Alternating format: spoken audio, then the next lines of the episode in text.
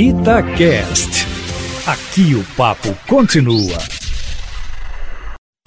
Itatiaia Carros, com Emílio Camanzi. Emílio Camanzi, mesmo em épocas de pandemia, tem muita gente comprando carro por aí, viu? Isso porque não para de chegar e-mail perguntando os critérios que a pessoa deve adotar na compra de um carro novo.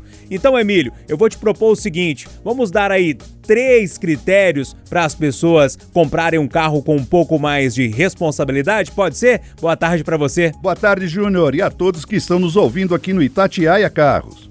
Bom, o primeiro e principal é saber para o que vai usar o carro. Se é só para ir ao sítio todo fim de semana e enfrentar aquela estradinha de terra ruim, se é só para você e um acompanhante, se é para transportar toda a família, se você vai usá-lo também para transportar alguma carga. E aí, definir o tipo de veículo: SUV, hatch, sedã ou picape.